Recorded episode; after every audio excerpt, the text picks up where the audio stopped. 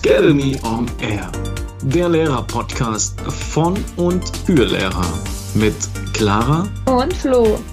Locker, ehrlich und mit vollem Herzen dabei.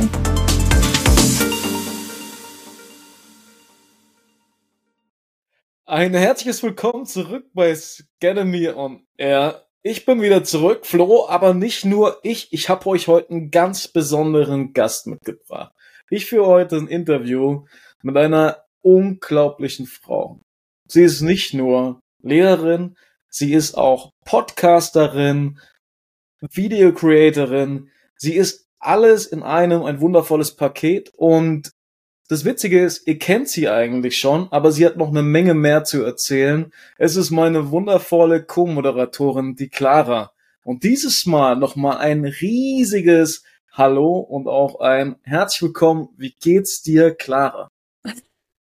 Ja, ein herzliches Willkommen, ein herzliches Hallo von meiner Seite, Flo. Ich bin hier gerade auf der digitalen anderen Seite in der Webcam errötet bei deiner Begrüßung, obwohl man sagen muss, eigentlich ist es ja schön, dich wieder zu hören.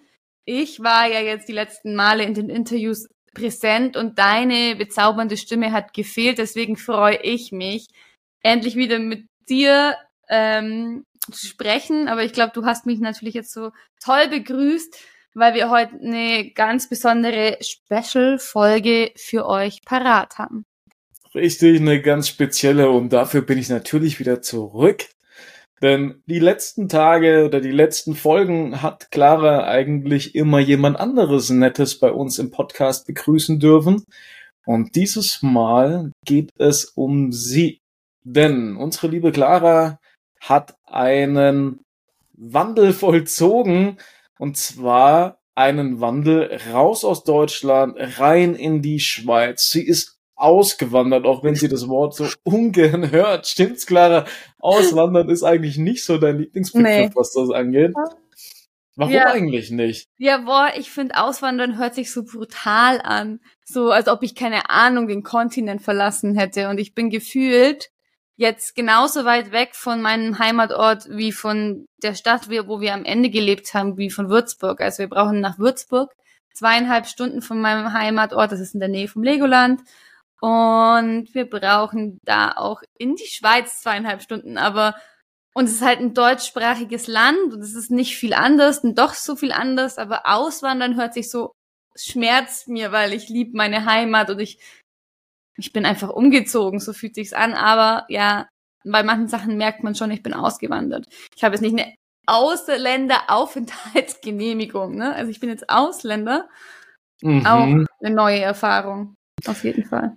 Ja. Also du sagst, es ist nicht so ein Riesensprung, wie wenn man einen anderen Kontinent auswandert, aber Veränderungen sind doch einige mit einhergekommen, oder? Auf jeden Fall. In vielerlei Hinsichten. Und ihr wisst ja, ich bin eigentlich Lehrerin und viele fragen sich jetzt, hä, wie geht das? Von Deutschland in die Schweiz, Lehrerin, ist das möglich? Ähm, genau, und da haben sich die meisten Änderungen ergeben. Klar muss man sich auch an die neue Umgebung gewöhnen, vieles Neues, neue Stadt, etc. pp. Aber das ist wie wenn man eigentlich umzieht. Ja. Naja, aber auch also, Kultur. Kulturell auch, muss ich sagen. Kulturell auch.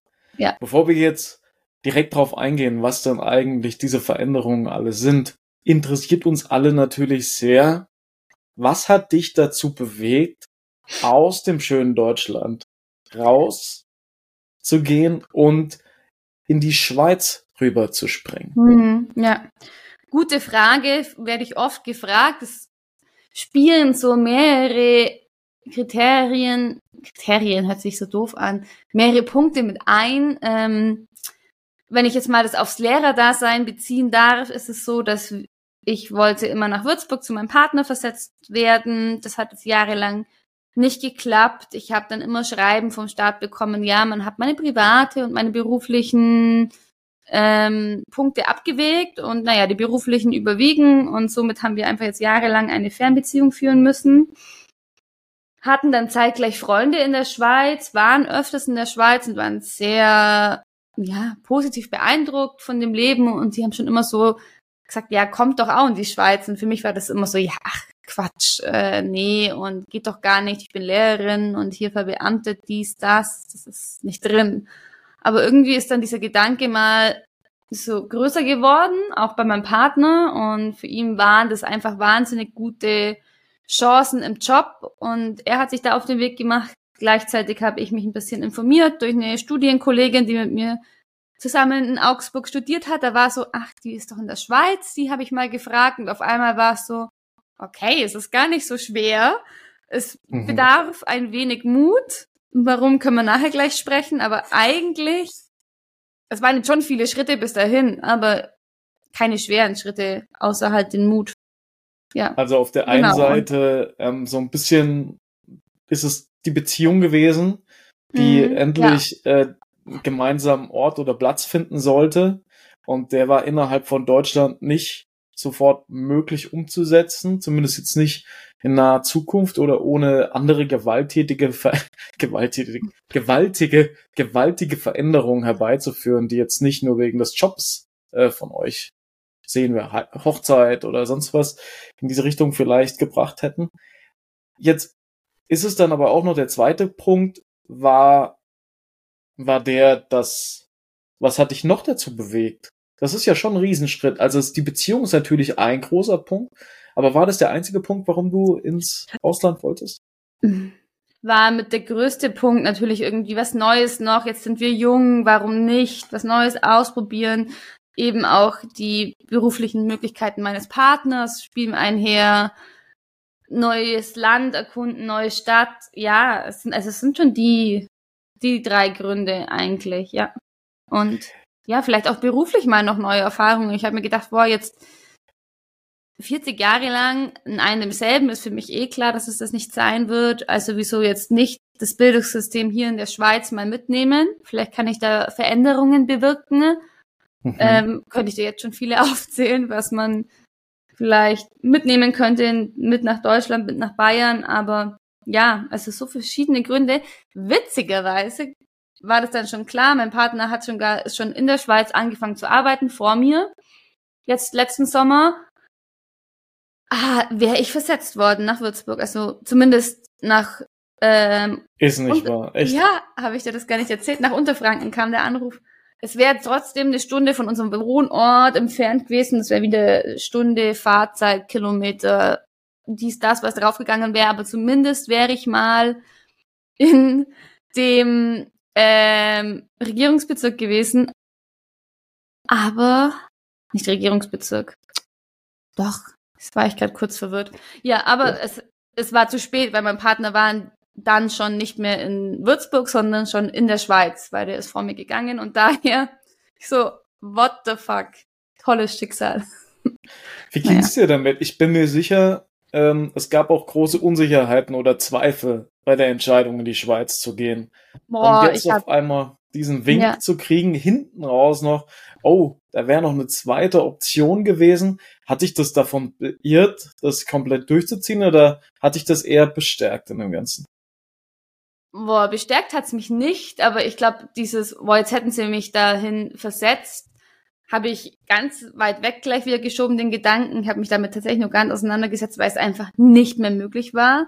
Für mich war es dann eher, ich habe plötzlich gemerkt, boah, an der Schule, an der ich bin, mit den Kindern, mit denen ich da arbeite, die Klasse, die ich gerade habe, das Kollegium, was ich habe, ich will hier mhm. irgendwie nicht weg. Also ich habe plötzlich noch mehr gemerkt, ich wusste das davor schon, vor allem so Kollegium, auch Kinder und allem drum und dran, dass es mir dort richtig, richtig gut geht. Ich bin da richtig aufgeblüht plötzlich. Kam immer mal wieder so eine innere Stimme, hey, dir geht's dort gut, bleib hier. Ne? Und dann musst mhm. du aber anfangen, ist es jetzt Kopf oder ist es Gefühl? Ist es die Comfortzone? Weil es war, ich, es war das Bekannte, ich, ich habe eine tolle Stellung gehabt, ich habe viel dafür getan, ich war richtig happy drin und habe da auch gute Zukunftschancen gehabt, alles drum und dran. Und das merke ich jetzt noch, dass es mir schwerfällt, das Ganze loszulassen, aber ich kann ehrlich gesagt noch nicht sagen, ist es jetzt Comfortzone sie mich verlassen musste? Oder ist es die Intuition, die eigentlich leise gesagt hat, bleib? Ne? Weil es ist, wir kommen da jetzt auch drauf zu sprechen, es ist gar nicht so einfach destotrotz so einfach mal so Schule, Land, alles Mögliche zu wechseln. Das dauert einfach, wieder da reinzukommen, wenn man jetzt jahrelang an einer Schule war. Springen wir doch gleich mal in das Thema Nein und die spannende Frage. Ich entscheide mich dafür, das Land zu verlassen, raus aus dem Beamtentum, das du dir erarbeitet hast, auch durch mühevolle Staatsexamen und Beurteilungen. Und ähm, jetzt siehst du die Schritte vor dir, geh doch mal kurz in der Zeit zurück. Was ist alles auf dich eingeprasselt auf einmal? Naja, also allererstens machst du erstmal Gedanken, okay, was brauche ich alles? Wie läuft es ab, dass ich in der Schweiz überhaupt arbeiten kann? Und das ist ganz anders wie jetzt bei uns in Deutschland, vor allem jetzt wie in Bayern. Ich kenne die anderen Bundesländer nicht, aber wir selber in Bayern sind ja beim Staat angestellt. Und in der Schweiz bist du nicht beim Staat angestellt, sondern wie in der freien Wirtschaft. Das sind Stellen ausgeschrieben von den Schulen selber. Die Schulleiter stellen einen selber ein. Du hast Bewerbungsverfahren.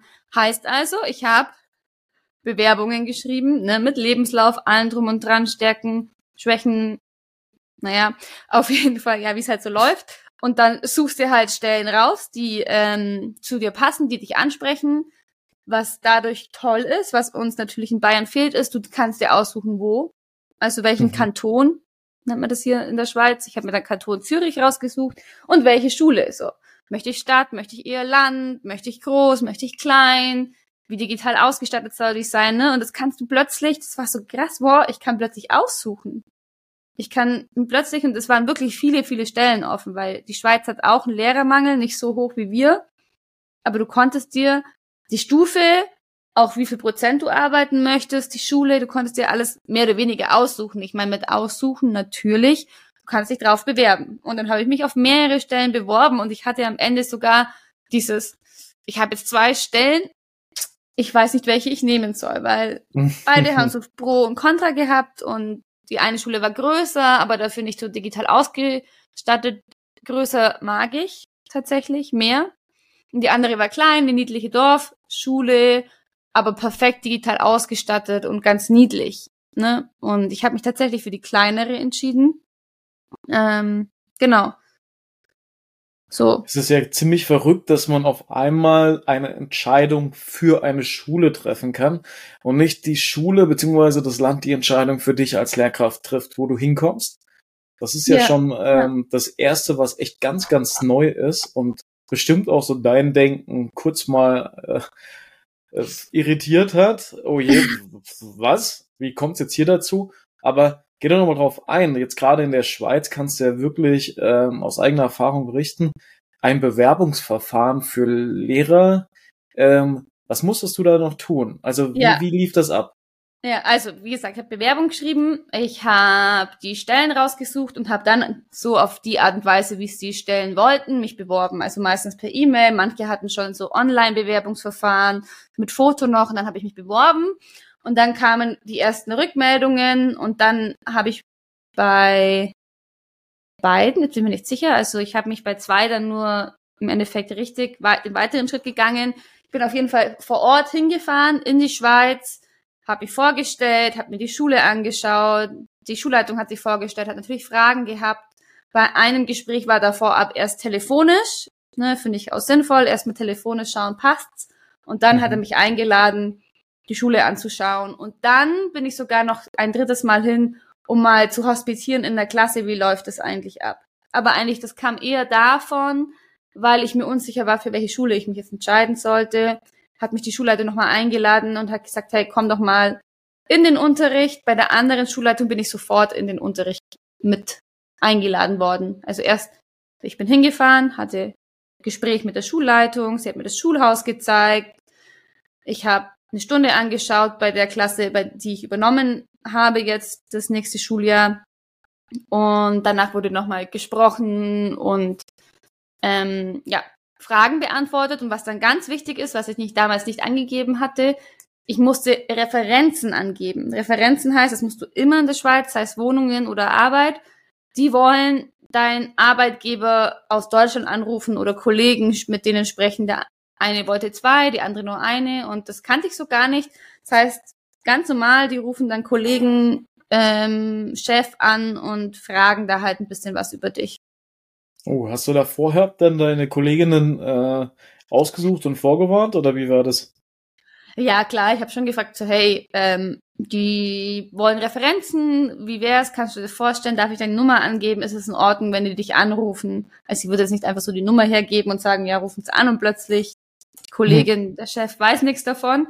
Mhm. Ähm, habe ich zwei Kolleginnen, also ein Kollege, eine Kollegin gefragt und äh, haben das für mich gemacht und wie man sieht, war es wohl ein ganz gutes Gespräch, weil sonst wäre ich nicht in der Schweiz gelandet oder sonst hätten sie mich ja nicht genommen. Aber ist ganz normal. Es ist nicht komisch. Für mich war es am Anfang so, okay, die wollen da jetzt mit Kollegen von mir sprechen, wie ich arbeite.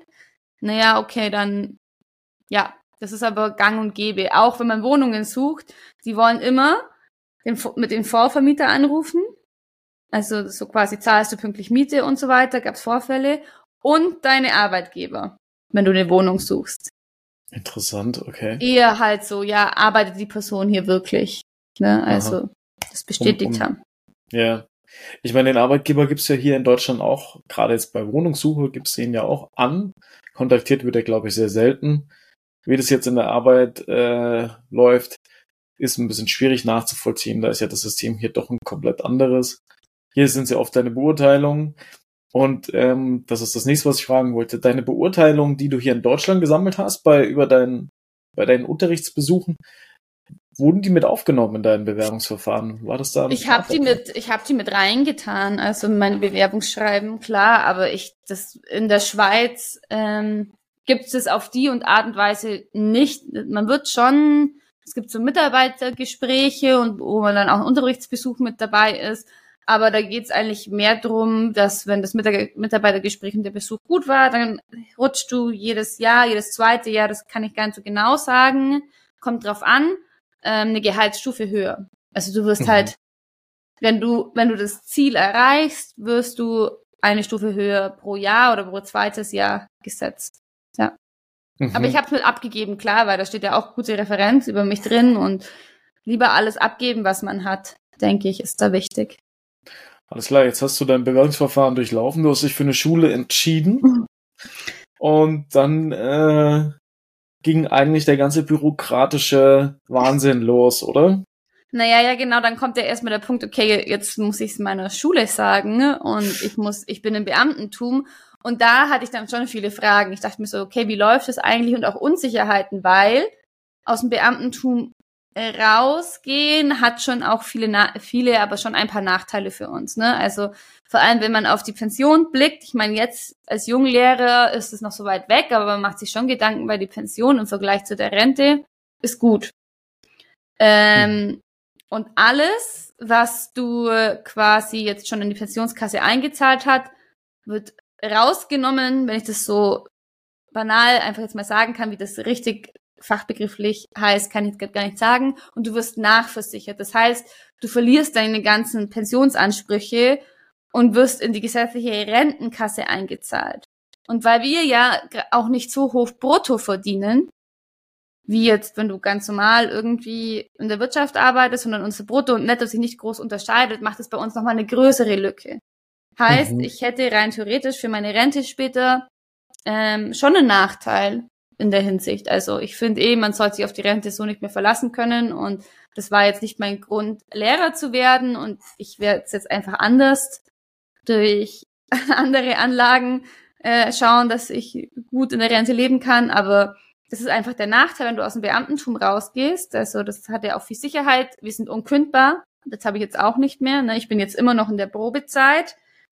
Ähm, das ist natürlich, wo du dir überlegen musst und vor allem also für uns jungen Lehrer geht's noch, also wenn du noch nicht so lange arbeitest, aber wenn du jetzt älter bist, dann würdest du so viel Geld für deine Rente verlieren, dass du das einfach nicht mehr machst, außer es lohnt sich so arg. Deswegen für alle da draußen, die zuhören und mit den Gedanken spielen, traut es euch zu machen. Ich kann es nur befürworten, aber lieber früher als später. Also ich glaube, jetzt im Nachhinein hätte ich gewusst, dass es möglich ist. Ich wäre nach dem Ref in die Schweiz gegangen oder kannst auch nach Spanien oder, oder, oder. Und dann einfach. Also ich will jetzt ja auch den Lehrermangel in Deutschland nicht größer machen, wie es ist, aber wenn du Lust hast drauf, dann würde ich erst dieses Verbeamten nach hinten schieben und jetzt erstmal ein paar Jahre ins Ausland gehen. Also Ich glaube, du weißt, was ich meine. Auf Ja, jeden Fall hat ja. Nachteile. Ja, Erstmal also, die Erfahrung. Mhm. Ja, ja. also ich musste dann meiner Schule Bescheid geben. Ne? Ich halt habe den Dienstweg eingehalten. Ich habe meiner Schulleiterin schweren Herzens ähm, meinen Plan erzählt. Die war ganz geschockt, aber auch ganz lieb. Und viele haben mir ganz, ganz großen Respekt und Mut zugesprochen, weil ich selber dann oft gezweifelt habe, ist das jetzt das Richtige, weil ich fühle mich doch eigentlich sehr wohl und so. Und natürlich macht es einen Angst. Ich habe auch mit viele von der Schulbehörde telefoniert und die haben dann auch einen nochmal gesagt, was es für einen bedeutet. Die müssen ja einen darauf hinweisen, was das heißt. Und es macht einen dann schon Angst und du denkst so, boah, traust du dich jetzt das wirklich? Und ich habe dann versucht, mich beurlauben zu lassen. Und es wäre früher auch noch möglich gewesen, aber jetzt für alle, die denken, okay, man kann da irgendwie das pausieren lassen oder so, das geht nur, wenn du an eine deutsche Schule gehst, zum Beispiel in die Schweiz, und da gibt es, glaube nur eine oder zwei in Bern oder sowas, und für uns ist klar, wir wollen nach Zürich. Oder wenn dein Partner, und ich glaube, er muss sogar Ehemann sein, beim Staat angestellt ist und vom, vom deutschen Staat irgendwie ins Ausland versetzt worden ist oder, oder, oder. Also genau kann ich das nicht benennen, aber nur dann kannst du dich beurlauben lassen. Hieß, ich hatte keine Möglichkeit irgendwie zu pausieren, zu beurlauben, was super schade ist, was eigentlich so, so sinnvoll wäre. Ähm, ja, aber aufgrund unseres Lehrermangels machen sie das halt nicht mehr, gell? Also muss man sich auch mal überlegen, ist es Mhm. Das Richtige, um die Lehrer zu bekommen, alles zu streichen, oder sollte man mal, mal das vielleicht ein bisschen auflockern, damit die Lehrer bleiben oder wiederkommen? Ja. Mhm. Heißt, ich konnte nur aus dem Beamtentum raus. Also heißt nachversichern lassen, Verlust Richtung Pensionskasse, diesen sicheren Hafen habe ich dann verlassen, ging dann übers Schulamt. Ich habe mein zuständiges Schulamt angerufen und dann an die Regierung von mir und dann ging das plötzlich voll schnell und das war irgendwie so richtig traurig, wenn ich das sagen darf. Das war jetzt, ja, okay, ja gut, dann ähm, steigen Sie jetzt aus dem Beamtentum aus. Ähm, wir schicken Ihnen das Schreiben.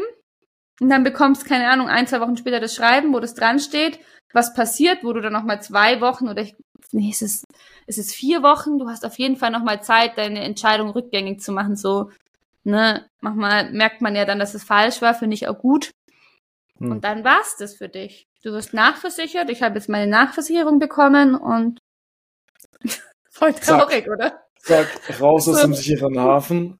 Ja, und Ja. dann äh, hat dich dann der Mut gepackt oder war es dann eher getrieben von dem, dass du es jetzt geschafft hast? Das ist ja schon einer dieser Schritte, wirklich hinter dir die Laien loszulassen und bist losgesegelt. Ab ins Ja. Neue, ins Ungewisse. Du hast dich natürlich vorher schon ein bisschen informiert, wie wird es sein. Aber jetzt ging's los. Ja, es ging so auch so schnell los. Also die Sommerferien sind ja ganz anders. Generell die Ferien sind ganz anders. Das hieß, ich hatte noch bis Ende Juli Unterricht. In den letzten zwei Wochen habe ich das erst alles bekannt gemacht, weil ich finde es auch besser, jetzt das nicht schon zu früh zu machen. Du weißt nicht, was passiert und, und, und. Und ich habe einfach auch noch gehadert mit der Entscheidung, muss ich ganz ehrlich sagen. Es war nicht einfach.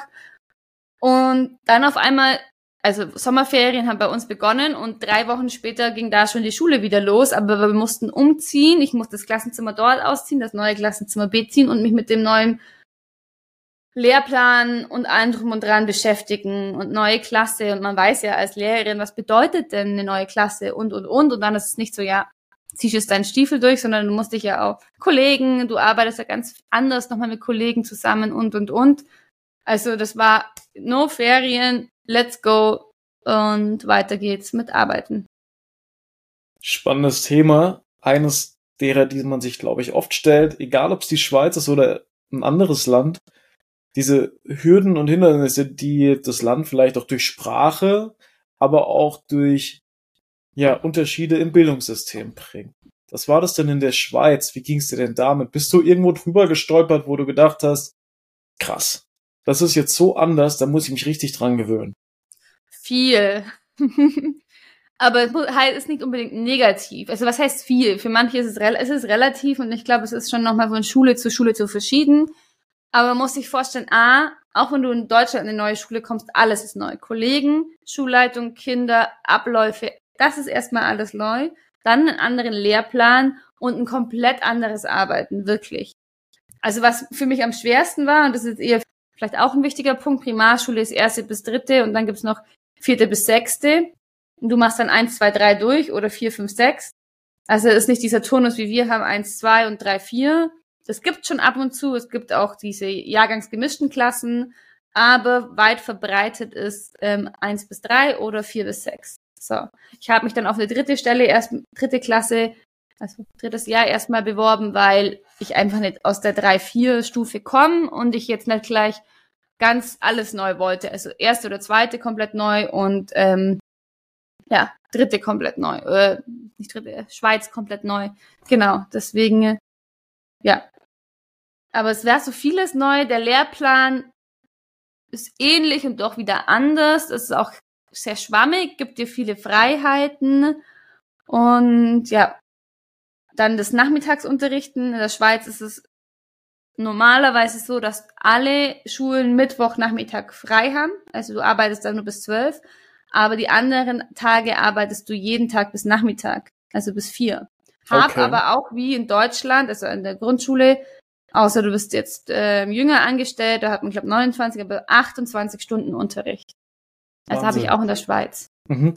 Okay, also es geht dann trotzdem noch auf, nur haben die eine Mittagspause, eine längere mittendrin. Genau, von zwölf bis zwei ist Mittag und dann kommen die Kinder, die gehen dann auch, also es gibt bestimmt auch Schulen, vielleicht da gibt's dann die Mittagsbetreuung dort, aber bei uns an der Schule gehen die dann in Hort, in verschiedene Horte oder sie gehen nach Hause und kommen dann um zwei wieder. Ja. Okay. Klar, wir kriegen viel mit von Instagram und da sind ja ganz, ganz viele äh, Schweizerinnen auch extrem fleißig unterwegs Gerade wir zwei mit dem Cura-Modell sind ja Riesenfans und kommt ja auch aus der Schweiz. Aber die Frage stellt sich doch auch, jetzt hast du gesagt, der Lehrplan ist anders. Musstest du irgendwelche Fortbildungen machen oder Umschulungen oder wurde dein Studium einfach so ah, akzeptiert, ja. dass du dort ja. arbeiten konntest? Ja. Also, ja, sehr gute Frage. Also du, ähm, das ist jetzt auch schon besser geworden. Also eigentlich kannst du in der Schweiz erst anfangen, als Lehrkraft zu arbeiten, wenn du dein Studium anerkannt hast lassen. Das geht über ähm, das Schweizer e erzieherische Diplom oder ich muss jetzt kantonal irgendwas, ich weiß die Abkürzung nicht, EDK. Und da kannst du dein Studium anerkennen lassen. Das ist einfach so eine Seite, da gehst du rein, du meldest dich an, du gibst alle Daten an, wo hast du studiert, wo hast du dein Abi gemacht, was hast du studiert und dann lädst du alles hoch von dienstliche Beurteilung, vom Staatsexamen, vom Studienverlaufsbescheinung, Tran Transcript of Records, alles mögliche lädst dann hoch, schickst es ab, das kostet dich 800 Franken und dann dauert es drei bis vier Monate, ähm, bis sie das durchgegangen sind, wollen dann oft noch was von dir. Bei mir kam das dann noch, ach, uns fehlt das noch und das noch und das geht uns auch nicht ganz klar hervor.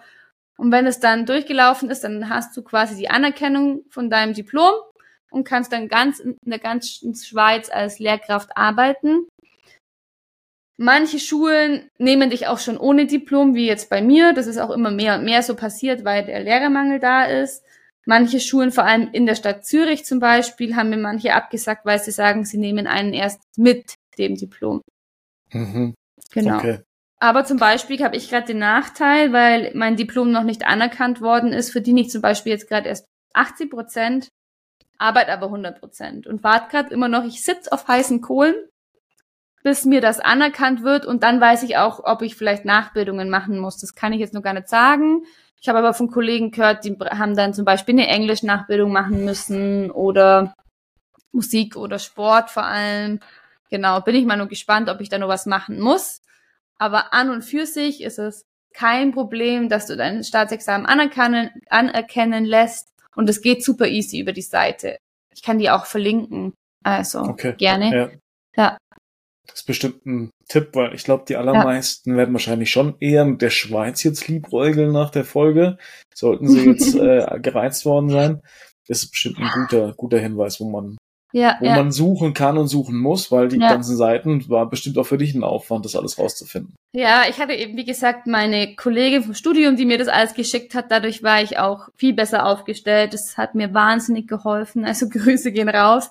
Und ja, du musst noch, was noch wichtig ist, du musst dein Staatsexamen und die Studienverlaufsbescheinigung von einer Gemeinde anerkennen, also halt beglaubigen lassen. Da gehst einfach aufs Bürgerbüro und das geht ja ganz easy. Das ist auch ein fünf Minuten getan und kostet fünf Euro oder zehn.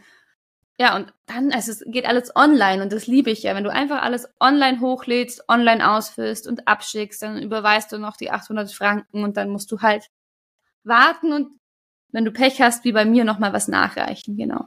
Mhm. Finanziell gesprochen müssen wir natürlich jetzt auch ganz klar bei der Schweiz drauf eingehen, Clara. Du brauchst nicht alles verraten. Ich weiß von dir schon, dass es sich lohnt, in die Schweiz zu gehen als Lehrer. Und wahrscheinlich ähm, hast du hier auch deine Punkte, wo du sagen kannst, das, was du hier an Pension aufgibst, kannst du dir hier dort aufarbeiten über die Jahre, beziehungsweise mit dem auch gut was anlegen. Ich habe jetzt zwei Fragen. Das allererste ist, gib uns doch mal eine ungefähre Zahl, was an Unterschied zu deinem bayerischen Gehalt äh, im Vergleich zu dem Schweizer Gehalt rumkommt und auf der anderen Seite auch, du kriegst jetzt gerade 80 Prozent, arbeitest aber 100 Prozent. Bekommst du denn jetzt für den Zeitraum, wo du jetzt weniger Geld bekommen hast, eine Rückzahlung? Das habe ich mich tatsächlich auch schon gefragt, aber ich vermute nicht. Also das stand nicht drin, sondern ich habe dann extra noch nachgefragt, weil das wurde mir nicht gesagt, dass ich nur 80 Prozent verdiene, sondern dann kam quasi mein Arbeitsvertrag und das ist dann schon vom Kanton Zürich aus und da stand dran, ja, momentan wirst du nur auf 80 Prozent eingestellt. Und ich habe dann tatsächlich nur nachgefragt, ja, und sobald ich es nachreiche, ist es dann 100 Prozent. Und dann hieß es ja. Habe mich aber trotzdem etwas geärgert, muss ich ehrlich sein. Aber ich bin es noch nicht gewohnt, in der freien Wirtschaft zu arbeiten und hätte dann vielleicht nochmal mehr nachfragen sollen. Aber wenn es die Regelungen sind und du kennst es, wenn man beim Staat angestellt ist, dann akzeptiert man auch bestimmte Regelungen und deswegen habe ich nicht nachgefragt. Also ist zum einen, dann zum anderen ähm, kommt es natürlich darauf an, wie viel Berufserfahrung du hast. Und mir wurden jetzt sieben Jahre angerechnet und das habe ich ja vorher schon erzählt. Du kommst mehr Gehalt, je mehr du gute Beurteilungen hast und das ist in, oder in Stufen. Und ich wurde schon auf Stufe sieben oder acht, ich weiß es gar nicht auswendig gestellt, Primarschullehrerin ja, und dann ist es schon mal das 2,5 oder dreifache, was du in Deutschland verdienst, ja. Wahnsinn. Aber wichtig, wir zahlen Quellsteuer die ersten drei Jahre. Das sind dann 20 Prozent, sonst sind es natürlich weniger Steuern. Also. Was ist das für eine Steuer? Quellsteuer, das ist die Ausländersteuer quasi. Die zahlst du äh, den ersten Zeitraum, bis sie sicher sind, dass du auch dort bleibst, oder wie ist das? Jetzt hast du mich ertappt. Ich weiß nicht, warum es so ist. Ich habe es auch einfach so akzeptiert. ich habe es schon mal gehört, warum. Aber es ist jetzt die Ausländersteuer, ja? Dass du dort arbeiten darfst vielleicht? Oder? Okay. Ja. Ich weiß es hm. nicht. Ich, ich müsste jetzt lügen. Ich fühle mich gerade schlecht, dass ich das nicht weiß. Aber ja, genau, du zahlst jetzt eben einfach diese drei Jahre 20 Prozent und dann zahl, bist du, hast ja auch nur die Aufenthaltsgenehmigung dort und dann kannst du quasi die Staatsbürgerschaft bekommen oder wie das heißt. Und dann zahlst du die kantonsabhängige Steuer sind in der Schweiz sind es keine Ahnung 13 Prozent, aber jetzt zum Beispiel in Zug haben sind sieben, das ist die, da musst du am wenigsten Steuer zahlen.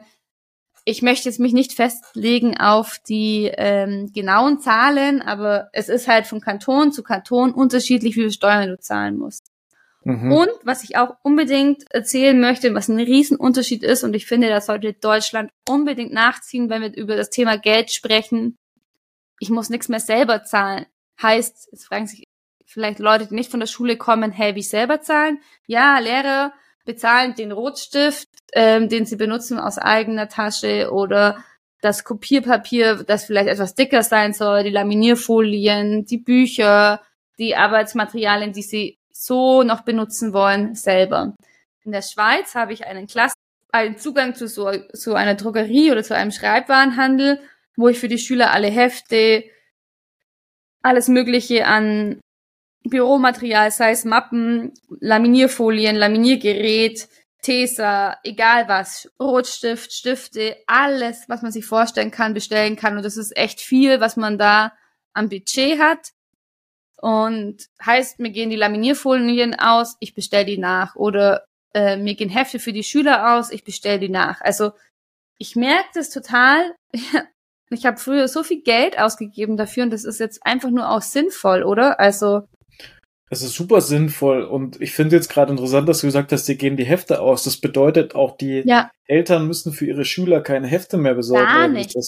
Gar nichts. Also alles. Und das finde ich einfach auch für die Bildungsgleichheit, für die gleichen Bildungschancen so, so, so wichtig. Also heißt, die Kinder kommen mit einem Schulranzen, einem Turnbeutel und klar Brotzeitdose in die Schule, aber es wird von dem Mäppchen, also es ist bei denen halt so eine Kartonschachtel, muss man sich vorstellen, die Stifte, Kleber, Schere, Hefte, Ordner, egal was du für deine Kinder willst, wird alles von der Schule gestellt. Und das ist einfach cool und gut. Mhm. Weil Weil es macht dir es natürlich nochmal auch leichter, deinen Unterricht vorzubereiten oder auch mit den Schülern durchzuführen, wenn du weißt, das hängt nicht jedes Mal noch ein riesen finanzieller Aufwand, aber auch ein Vorbereitungsaufwand da dran. Ne? Das ist ja, halt total. Und es ist ja auch schön, dass es nicht das eine Kind gibt, das nie einen Kleber hat, weil es sich vielleicht zu Hause nicht drum gekümmert wird oder einfach aus vielleicht sehr armen Verhältnissen kommt, sondern jeder, wenn jemand kein Kleber mehr hat, dann bekommt er den von mir. Wenn jemand keinen Bleistift oder kein Radiergummi mehr hat, kommt er zu mir und ich gebe ihm das wieder. Natürlich ist es dann so, plötzlich verliert ein Kind häufig Bleistifte, dann sage ich schon so, naja, jetzt habe ich dir die Woche schon drei gegeben. Nee. Mhm. Also da kann man natürlich dann ausschauen, ne? Das sollte natürlich auch nicht ausgenutzt werden. Aber es ist so, so schön. Für die Schüler finde ich es einfach gut und auch für mich als Lehrkraft und auch, dass einfach die Mittel, die ich zum Arbeiten brauche, ich nicht von meinem Gehalt bezahlen muss, sondern einfach mein Arbeitgeber trägt. Und das finde ich eigentlich wirklich eine Unverschämtheit bei uns in Deutschland, dass wir Lehrer das zahlen müssen. Ich meine, wenn du in der freien Wirtschaft bist, dann bekommst du teilweise ein Auto gestellt, wenn du im Außendienst bist. Du kriegst dein Mittagessen über die Firma abgerechnet und wenn du irgendwie den Kugelschreiber brauchst, musst du auch noch deinen eigenen mitbringen. Also. also du arbeitest auf jeden Fall schon mal in einem Setting in der Schweiz, wenn ich das zusammenfassend sehen darf, das allein schon der Bildung gewogen ist. Ja, ja. dir als Lehrkraft, aber auch den Schülern selbst. Mhm. Jetzt stellt sich für mich noch die Frage, ohne jetzt zu tief in diesen Vergleich Bildungssystem Deutschland, Bildungssystem Schweiz einzutauchen. Wie geht's dir denn als Lehrkraft? Hast du das Gefühl, du kannst deinen Beruf ähm, in Anführungszeichen besser ausüben? Ja, vor allem, also es ist Wahnsinn. Also ich würde das gerne schon jetzt kurz ein bisschen ausdehnen, weil das schon interessant ist für die Leute, die überlegen, in die Schweiz zu gehen. Und das sind einfach auch Sachen, die wir gerne in Deutschland umsetzen sollten. Und zwar habe ich, gibt es ein paar Punkte, die echt wahnsinnig toll sind. Also einerseits arbeite ich mit IF-Lehrern zusammen. Das sind so die individuell differenzieren und die arbeiten nicht, wie man es jetzt in Deutschland oder aus Bayern kennt. Auch die kommt mal eine Stunde und fragt dann, was sie machen muss. Ist vielleicht auch nicht überall so, aber jetzt vor allem durch die ganzen Quereinsteiger vermehrt so passiert. Sondern die arbeiten das ganze Jahr mit mir zusammen. Die haben die Kinder, die besonders Hilfe brauchen, noch vermehrt im Blick, noch mal viel, viel mehr als ich zum Beispiel. Die schreiben auch individuelle Förderpläne, besprechen das mit dir, schreiben mit dir auch ähm, Elternbriefe, wenn es um, oder Elternnachrichten, wenn es darum geht, man muss ein Kind testen. Und die sind so, jetzt bei mir in der Schule zum Beispiel, vier Stunden mit drin. Und ich bespreche immer eine Woche vorher, wen nimmst du mit und was machst du mit den Kindern. Und ich muss es aber nicht vorbereiten, was sie macht, sondern sie macht es einfach auf die Kinder individuell angepasst. Das heißt, sie nimmt mir da schon Differenzierung ab, sie nimmt mir Kinder ab, sie unterstützt mich, wo es geht und hilft, also das ist Wahnsinn. Und dadurch werden die Kinder so aufgefangen. Das ist wirklich Wahnsinn. Also das ist so, so cool, weil wirklich jetzt, wenn Kinder individuellen Förderbedarf haben oder sich wirklich schwer tun, dann, dann wird, werden da Hilfen angeboten. Das ist in Deutschland undenkbar, einfach aufgrund des Mangels von Fachkräften. Das ist eine. Mhm. Hast du da schon eine Frage, sonst erzähle ich gleich weiter. Ja, ähm, die, diese Hilfskräfte, sind die tatsächlich an jeder Schule und in jeder Klasse dann tätig? Oder ist ja, das dann also so, ich glaube sogar, ich glaube, dass es früher sogar mehr war. Und ich weiß, dass es in der zweiten und der ersten Klasse auch mehr Stunden sind. Ich weiß jetzt nicht, mhm. wie es in der Sekundar ist und alles drum und dran. Aber, und es sind keine Hilfskräfte, das ist falsch, das sind ähm, IFs, das sind eigentlich Heilpädagogen, also top ausgebildet, eine richtige Ausbildung, das merkst du auch einfach, die haben auch ein ganz anderes Wissen wie wir. Auf einer an anderen Basis natürlich, klar, aber top mhm. ausgebildete Kräfte sind das. Boah, wünschenswert. Ja. Wünschenswert. Ja. Mhm. Also und ich fühle mich da einfach so unterstützt. Wir führen auch die Elterngespräche zusammen.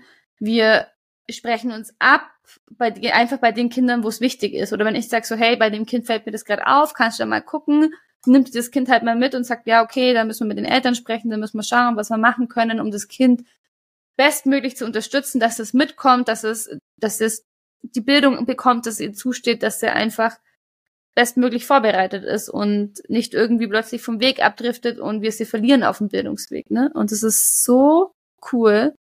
Es entlastet mich einfach auch. Weil ich finde, weiß nicht, wie es dir geht, Flo, aber du bist ja oft deprimiert, weil du einfach nicht alle Schüler auf dem Bildungsweg retten kannst. So. Richtig, ja. Die bleiben einfach auf der Strecke liegen. Ja, und das passiert in der Schweiz, ich will jetzt nicht sagen, es ist gar nicht passiert, aber viel, viel weniger, weil dann kommt noch hinzu, ich habe Teamteaching. Teamteaching ist dann nochmal was anderes. Das heißt, ich habe eine Lehrkraft, die übernimmt Stunden bei mir, aber unterrichtet die, oh, ähm, also ich muss sie nicht vorbereiten, sondern sie übernimmt zum Beispiel bei mir jetzt einen Mathe-Block, zum Beispiel Längen, Uhrzeiten und nimmt dann die Hälfte der Klasse und macht mit denen Mathe und ich mache in dem Moment mit denen zum Beispiel Deutsch und dann tauschen wir. Das heißt, von diesen 28 Stunden habe ich nicht effektiv 28 Stunden zum Vorbereiten, weil ich habe, glaube ich, drei Teamteaching-Stunden. doppelt. Mhm. Ja, genau. Und bei Handarbeit das Gleiche. Da geht die Hälfte zu Handarbeit und die andere Hälfte bleibt bei mir und dann geht die andere Hälfte und dann mache ich es auch doppelt. Das sind ja auch schon wieder statt vier Stunden zwei Stunden. Also es sind, keine Ahnung, acht Stunden weniger. Ich war, ich muss jetzt nachdenken. Aber ja, es ist ja auch schon eine Entlastung als Lehrkraft, wenn du jetzt nicht 28 Stunden vorbereiten musst, sondern nur 20. Wie ist denn, okay, dann gehen wir noch weiter auf die Vorteile ein. Zwei haben wir jetzt schon genannt. Wir haben jetzt die IEF-Kräfte und wir haben Team-Teaching. Was, was war noch dabei? Ähm, es gibt an der Schule, und das gibt es bei jeder Schule, ähm, Logopäden, Psychomotorik und ähm, eine Schulsozialarbeiterin. Okay, Schulsozialarbeiterin hast du öfters auch, aber ich habe das Gefühl an Grundschulen weniger, mehr an Mittelschulen oder höherführenden Schulen. Und die mhm. ist zum Beispiel nur für unsere Primarschule zuständig und hat, also unsere Schulsozialarbeiterin, und unterstützt mich so krass. Ich gehe zu ihr und sag, ähm, ja, ich habe folgendes ähm, Problem bei den Kindern, das fällt mir auf. Ich merke, dass da ein Kind arg ausgegrenzt wird. Und dann sagt sie, ja, wir vereinbaren ein Gespräch, schickt das Kind zu mir und plötzlich kommt mehr und mehr raus und sie arbeitet da Sachen auf, wo du in der Lehrkraft, als Lehrkraft oft gar keine Zeit hast und oft auch gar nicht so das Know-how, so Gesprächsführung und wie man, also weißt, wie ich meine, also mhm. Zeit und auch das Wissen fehlt mir, solche Sachen zu regeln. Mit dem, mit dem gleichen Fingerspitzengefühl. Ja aber natürlich auch mit der gleichen Intensität, ne? Also es ja, kann sie wahrscheinlich ja. bestimmt ganz anders aufbauen. Und genau, und jedes Kind kennt sie und jedes Kind weiß, wenn es Probleme ist, komme ich zu ihr, ich kann ihr Briefe schreiben und der ihr ihre Zeit ist immer vollgestopft mit äh, Kindern und es ist einfach schön, dass die Kinder mit ihren Problemen Gehör finden und hat sich auch in allen Klassen vorgestellt und wann man zu ihr kommt und das ist einfach so toll, weil es den Kindern so gut tut und uns Lehrkräften wir sind auch entlastet, also in beiden Richtungen. Ja. Wow. Und richtig cool. Richtig, richtig cool. Man hat so ein bisschen jetzt schon das Gefühl, ich weiß nicht, ob noch was kommt, aber das könnte eine Rolle sein, die viel mehr dem entspricht, die den Lehrkräften allgemein zugesagt werden mhm. sollen, mhm. dass sie mhm. eigentlich nur noch eine begleitende Rolle haben. Und jetzt hört sich das für mich schon fast nach einer managten Rolle an, denn ähm, bei dir läuft zwar alles zusammen, aber im Prinzip kannst du die Aufgabenbereiche, die in so einer Klasse anfallen, so aufdröseln, dass wirklich jedem geholfen wird. Und das hängt nicht mehr alles nur in deinem Kopf fest, sondern du kannst es schön, ähm, ja, ineinander greifen lassen. Ja. Klingt jetzt schon nach einer relativ wünschenswerten äh, Lehrerberufvorstellung, die, glaube ich, jeder von ja. uns äh, attraktiv finden würde. Also klar, trotzdem bleiben Streitklärungen und Klassenrat und deine Schüler im Blick haben und Schülerbeobachtungen und, und, und und andere Elterngespräche trotzdem an dir hängen. Und es ist trotzdem das, was du auch in Deutschland machst, sondern du, aber du wirst unterstützt. Du bist nicht allein und hast, kannst ein wenig davon abgeben. Und das ist schon so ein Unterschied, ne? Also, da wirklich Hilfe zu haben, Hilfe holen zu können, macht einfach was aus. Und da eben, was ich noch erzählt habe, Logopädie und Psychomotorik gibt's auch, was auch richtig toll ist für die Kinder. Und es ist während der Unterrichtszeit. Das heißt, wenn uns was ausfällt, auffällt, und die Kinder werden, wurden da auch regelmäßig getestet und sagt, ah, okay, da wäre Logopädiebedarf oder da wird Psychomotorik äh, helfen können, dann sprechen wir das klar mit den Eltern ab und die müssen einverstanden sein und dann melden wir sie an und dann kriegen die einfach während der Schulzeit diese Möglichkeit. Unvorstellbar hier. ja, gell? Dass es möglich ist. Und ich meine, ähm, das ist jetzt nicht, dass du das jetzt für Jahre bekommst und das ist auch eine Wartezeit teilweise von einem halben Jahr, aber du hast dann einen Anspruch auf den Platz und allein schon ein halbes Jahr hilft immens. Und da müssen die Eltern nicht extra am Nachmittag noch hinfahren, die Eltern eigenständig da sich auf den Weg machen, das sind wir ja dann auch wieder von Chancenungleichheit, die alten Eltern können sich kümmern, da ist keine Sprachbarriere da, haben die Zeit und so weiter und können das ihrem Kind bieten. Die anderen Eltern können da fehlt allein die Sprache oder die Mittel, überhaupt so weit zu kommen. Und bei uns hat einfach jedes Kind die gleiche Chance. Das klingt ja eigentlich nach den besten Bedingungen, dass ich jetzt als, als Kind ähm, meinen Bildungsweg erfolgreich meistern kann. Jetzt weiß ich ehrlich gesagt nicht, da hätte ich jetzt in der Vorbereitung von dem Interview vielleicht mal noch nachschauen sollen. Die Schweiz taucht ja jetzt nicht ständig oben bei den Bildungsländern an der Spitze der Tabelle auf ähm, mit den besten Erfolgen. Glaube ich zumindest zu meinen. Da werden ja oft eher die skandinavischen Länder aufgeführt. Jetzt hören sich die Bedingungen ja aber super an. Hast du eine Idee, warum das so sein könnte, dass jetzt nicht ähm, hier dieses Nonplusultra äh, Bildungsland Schweiz existiert? Ich weiß gar nicht, ist es soweit? Ich, das müsste jetzt auch nachschauen, weil es läuft schon vieles auch echt gut oder auch die Selektion, ne? Also bei uns dieser Übertritt, vierte Klasse bei uns in Deutschland, das passiert ja erst nach der sechsten und ich merke das jetzt schon in der dritten, das ist so ein Unterschied. Mhm. Noten mhm. gibt es nur in Deutsch und Mathe. Und in den anderen Fächern? Nicht, keine Noten. Das ist so schön. Ich finde, es ist mir so zuwider, Sport, Musik und Kunst zu benoten und auch HSU, das heißt hier in der Schweiz NMG, finde ich auch Blödsinn. Natürlich sollen sie was über die Welt Natur, Mensch, Kunde, alles lernen, aber warum benotet jetzt schon in dem Alter? Ich finde es so schön, dass ich das nicht benoten muss und es nimmt einen Druck raus und die Kinder können einfach noch viel mehr Kind sein. Es ist nicht alles so streng und zack, zack und los, los, sondern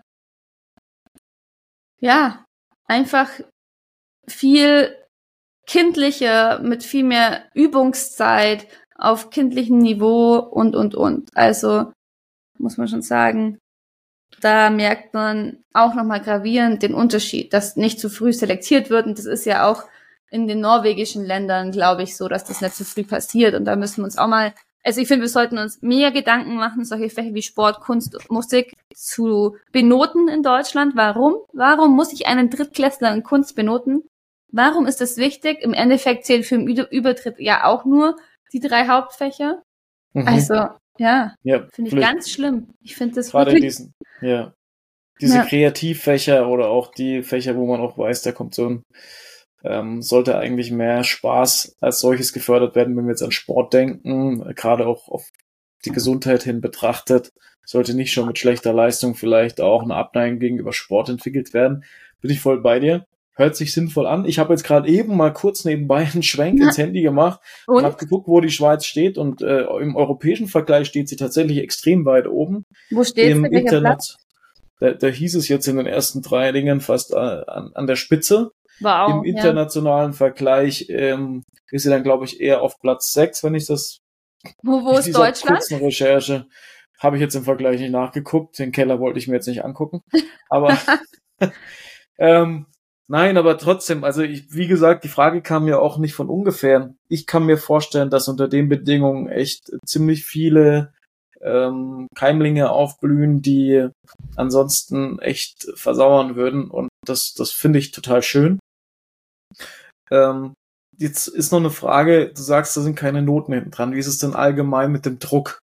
Ja. Gar nicht. Also natürlich ist es schon, es gibt das Zeugnis und es gibt einen deutschen Mathe-Noten.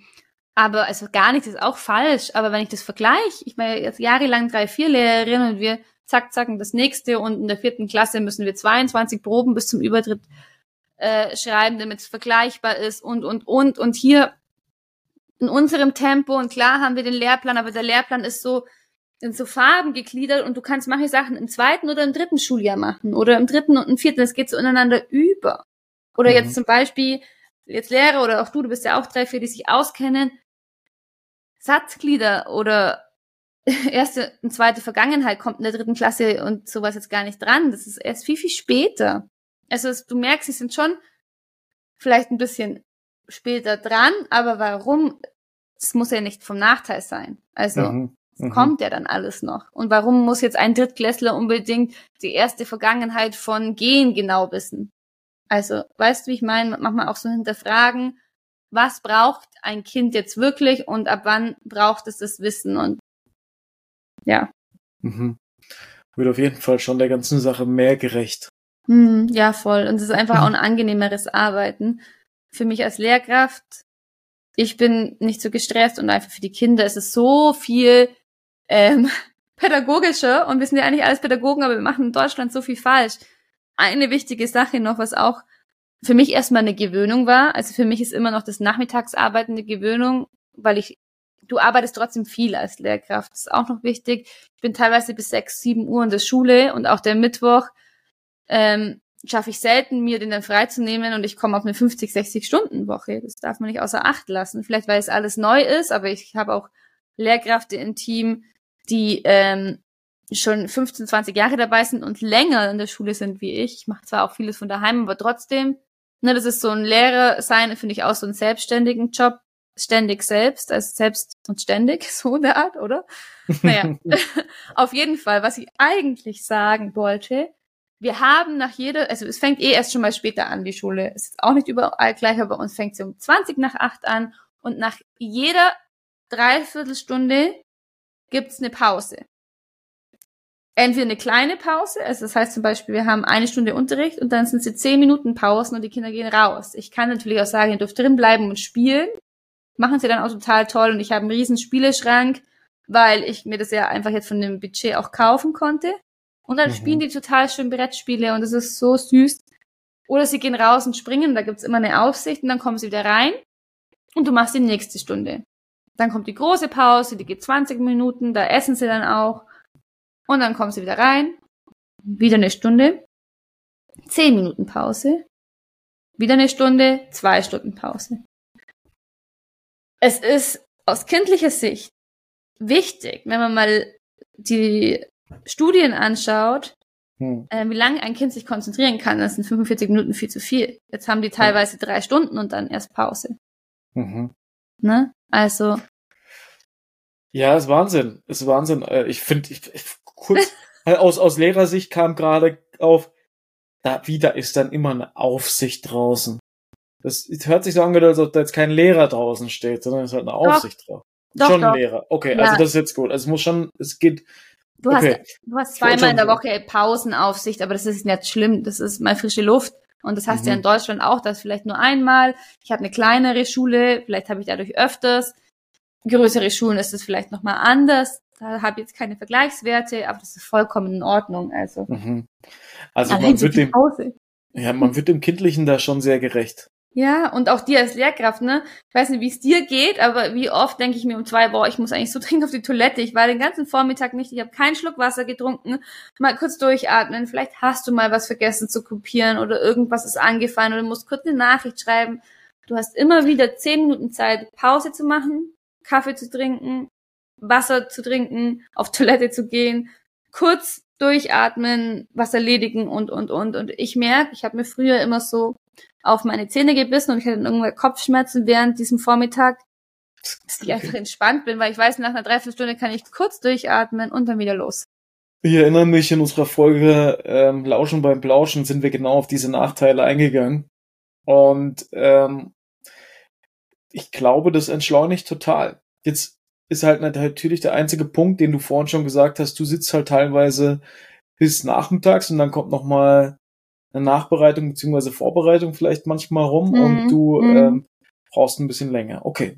Ja, aber ja, wenn du aber die zwei Stunden mittags nutzt und vielleicht ein, zwei Tage dir raussuchst, wo du was machst und reinkommst in das Ganze und na, du musst halt deinen Weg finden, was dir gut tut, dann kannst trotzdem gut werden. Und dann ist es ja eigentlich, ob du jetzt vier Stunden zu Hause vorbereitest oder in der Schule, okay, also ich habe mich immer noch nicht an den Nachmittag gewöhnt, vor allem Freitagnachmittag als Lehrer oft um eins aus und dann machst vielleicht erst am Samstag wieder was. Ist auch angenehm. Das fehlt mir hier total. Also mhm. das Freitagnachmittag ist für mich mein größter Nachteil. Jetzt sprichst du gerade von Nachteilen, das ist super. Ich wollte nämlich eigentlich am Ende unserer Folge, und da kommen wir jetzt, glaube ich, auch langsam hin, weil du hast uns schon so viel aus deinem Erfahrungsschatz erzählt, die spannende Frage stellen. Und zwar, du sollst jetzt natürlich ähm, dir diesen Gedanken im direkten Vergleich zwischen Deutschland und Schweiz einmal geben. Und ich weiß von dir selbst, dass ähm, es für dich in Betracht kommt, wieder zurück nach Deutschland zu kehren.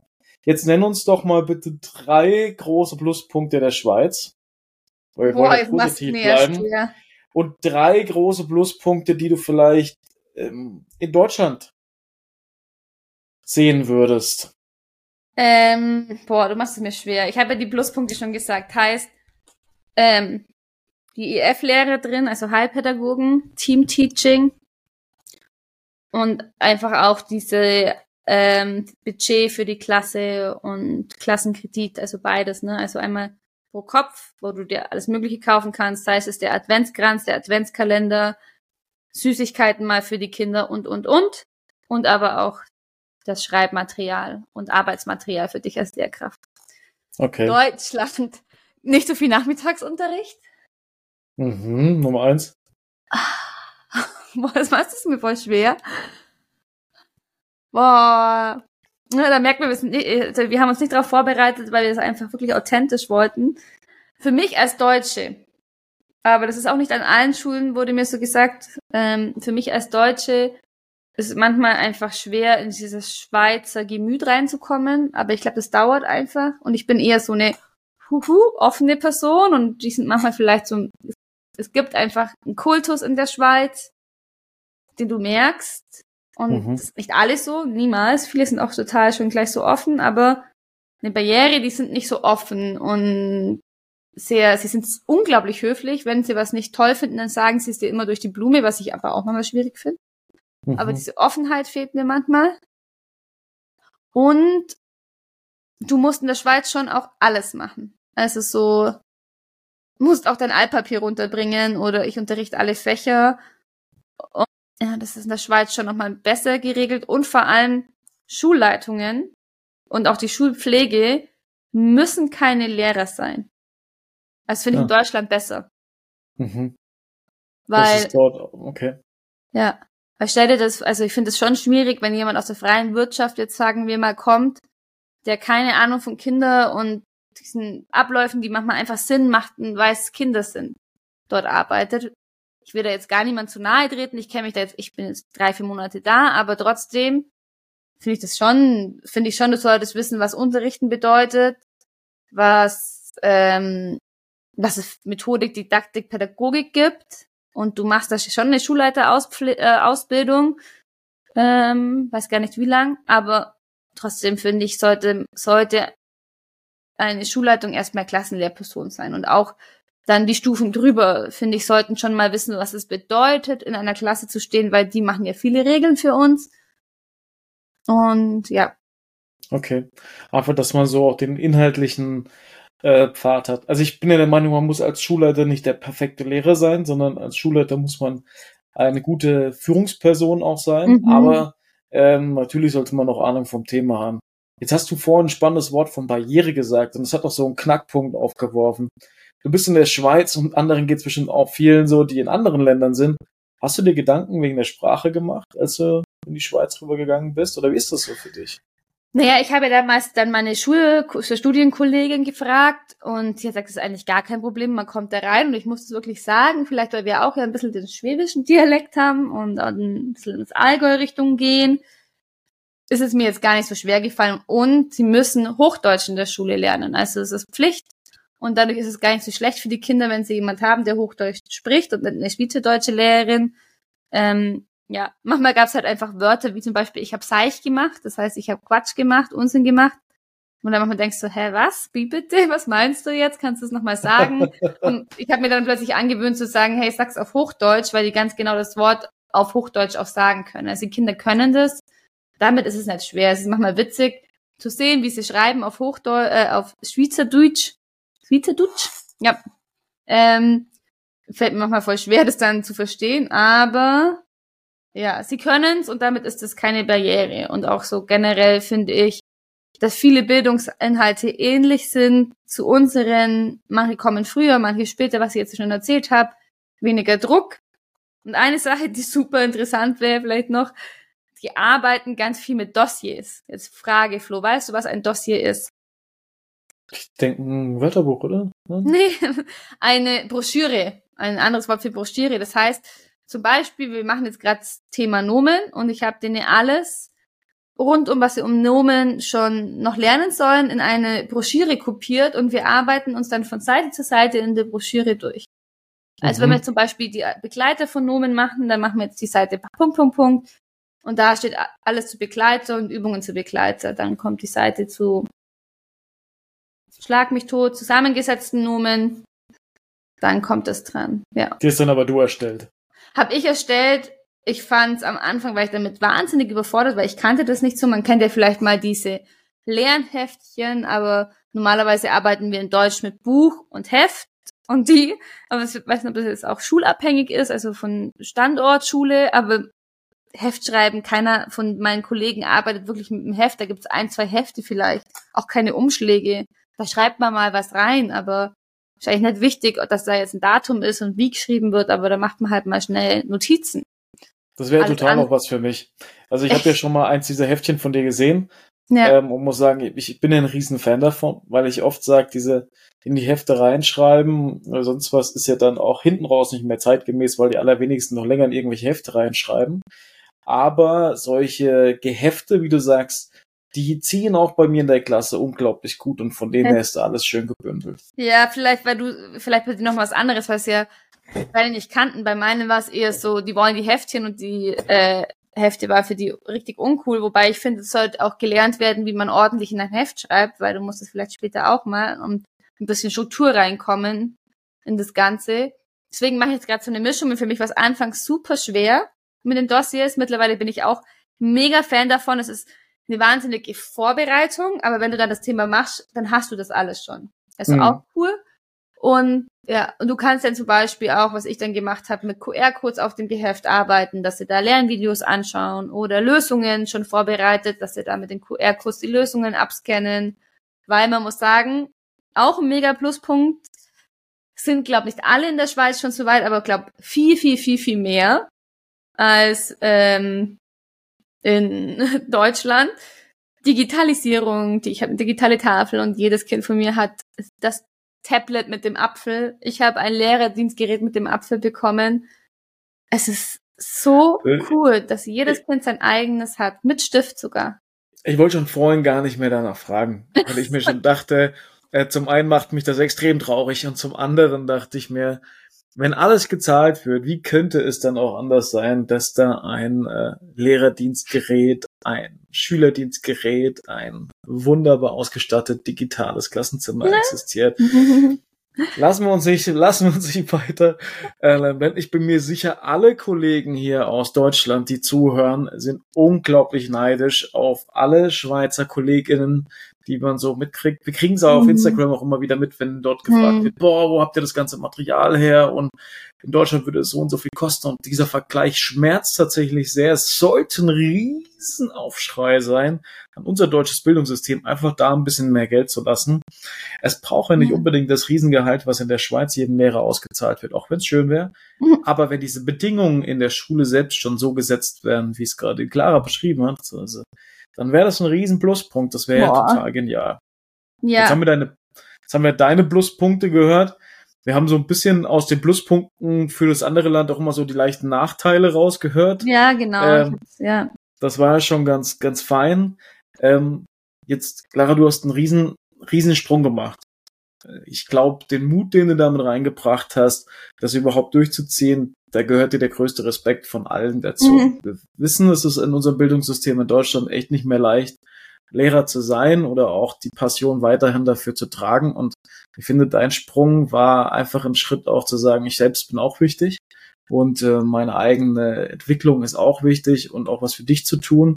Das hat dir bestimmt auch manchmal noch ein bisschen mehr das, das Lehrerleben schöner gemacht und das ist auch wichtig. Und ich würde mir freuen oder würde mir wünschen, wenn viele von euch auch den Weg, so wie die Clara, ähm, mhm. für sich selbst mehr bestimmen und sagen, hey, es gibt zwar Hürden und Hindernisse, aber ich lasse mich nicht lenken von dem, was mir da die ganze Zeit vor die Nase gesetzt wird. Ja. Clara, jetzt sag doch mal so ein bisschen dein Abschlussplädoyer zu der heutigen Folge, die sich um dich, aber auch um die Auswanderung in Anführungszeichen dreht, an alle Hörerinnen und Hörer. Ja, ich finde, du hast es schon super gut getroffen. Es, es bedarf viel Mut. Es, man muss der Typ dafür sein. Aber ich glaube, Flo, ich glaube, um mein Abschlussplädoyer hier zu halten, habe ich eine Frage an dich. Wenn du jetzt das alles gehört hast, würdest du dann gerne in der Schweiz arbeiten? Ja, aber ich hätte immer noch Angst. vor was? Ich glaube, ich hätte immer noch Angst vor, es ist gar nicht das Lehrerleben in der Schweiz, es ist der, es ist tatsächlich dieser Punkt der Auswanderung. Ach so, ja, aber es sind, es sind nur zweieinhalb Stunden. Du wohnst ja voll weit weg von deiner Familie jetzt schon in Deutschland. Also, ich wohne jetzt weiter weg. Schon, du bist ausgewandert, Flo. Du bist ja schon ins, nach Bayern gewandert. Also im Endeffekt ist da auch nochmal viel um. Ja, aber ich verstehe es. Und man muss natürlich dann auch seine privaten Gründe abwägen. Hat man Lust auf was Neues oder nicht? Aber ja. Aber jetzt nur so um puncto Lehrer sein. Wenn ich jetzt sage, hey, ab morgen ist das Lehrer sein so in Deutschland. Würde ich machen. Sofort. Geil, oder? Mega, mhm. mega geil. Ja. Bitte ändert das. Ich helfe dabei. Ich komme zurück und, ja. und ändere das Bildungssystem. Beraterin des Bildungssystems, äh, ja, Clara Bartenschlager. Vor allem, weißt du, was ich mich frage? Wir zahlen doch so viele Steuern in Deutschland.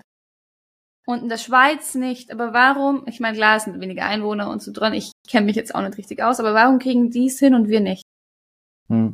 Wir müssen, wir müssen in die richtigen Sachen, die Bildung und unsere Kinder und alles, was nachkommt, investieren und da nicht in die zehnte Autobahn und in lauter Politiker. Jetzt, das Detail müssen wir rausschneiden. Eine kleine nee. Kritik am Ende, ja. Nee, aber also, ja. Es war für mich auch viel Mut, auf deine Frage zurückzukommen. Es war eine wahnsinnige Erfahrung jetzt schon. Sollte ich wieder zurückkommen, denke ich mir jetzt schon, wow, ich meine, es ist immer einfach, in dem zu bleiben, in dem man ist. Es ist immer eine Herausforderung, in was Neues zu gehen. Man muss immer neue Leute kennenlernen, sich an das Neue anpassen, sich wieder beweisen. Das kostet Kraft, aber wir haben so viele Lebensjahre vor uns und wir wachsen dran. Also traut euch, wenn ihr Bock drauf habt. Habt ihr Fragen dazu, über was wir noch reden sollen? Ich glaube, es gibt noch so viel, was ich noch nicht gesprochen habe oder ins Detail gehen könnten, das heißt von Unterricht, Aufbau und, und, und oder Stoff, genaueres, keine Ahnung, etc. pp. Stellt sie uns gerne und vielleicht, Flo, darf ich nochmal in den Genuss kommen, ein Interviewpartner bei uns zu sein. Das hat voll Spaß gemacht. Ja. ja, wenn wir genügend Fragen zusammenkriegen, dann sind wir da auf jeden Fall dabei. Ansonsten müssen wir die Clara mit einem anderen Thema mal wieder reinholen. Ich finde auch, du hast das ganz toll gemacht. Und äh, wir sind alle auf jeden Fall um einiges schlauer. Du hast uns bestimmt oder hast bestimmt auch vielen anderen hier den, den Mut gemacht, das selbst auszuprobieren, besonders denen, die vielleicht kurz vor der Entscheidung stehen. Hm. Ja, mega. Viele, ich kann da auch, wenn du Dank. wirklich in die Schweiz gehst und auch generell so Fragen hast, also ich meine, ich habe jetzt nur über das Schulsystem geredet oder über das Lehrersein, aber auch so Versicherungen, Umzug, alles Mögliche, gibt's eine echt coole Seite, der heißt Ausland, Auswanderlux. Der hat jetzt auch erst einen Lehrer interviewt, ich habe es noch nicht angeschaut, aber der beantwortet dir alle anderen Fragen. Schau da gern auch mal rein, wenn du da noch mehr drüber, über das generelle Auswandern wissen möchtest. Cool. Mit diesem letzten Tipp verabschieden wir uns von unserem heutigen Interviewpartner, der Clara. Das war unsere Folge und äh, wir hoffen, ihr hattet Spaß dabei, uns zuzuhören, der Clara zuzuhören und wir sehen uns in unserer nächsten Folge zurück. Bis dahin, macht's gut, nehmt's leicht und locker Clara. Und Flo. Danke fürs Zuhören. Bis bald.